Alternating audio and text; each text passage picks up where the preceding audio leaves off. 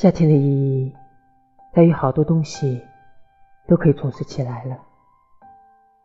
错过的流星，也许会在某一个夏夜再次划过；黄昏也许会重新带上暖意；风和汽水瓶，也许重新叮当响。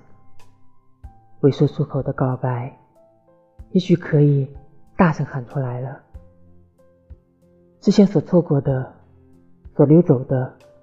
都可以重新拾起来了。也许错过了很多个夏天，也许都是也许，但是没关系。也许不会再错过这一个夏天。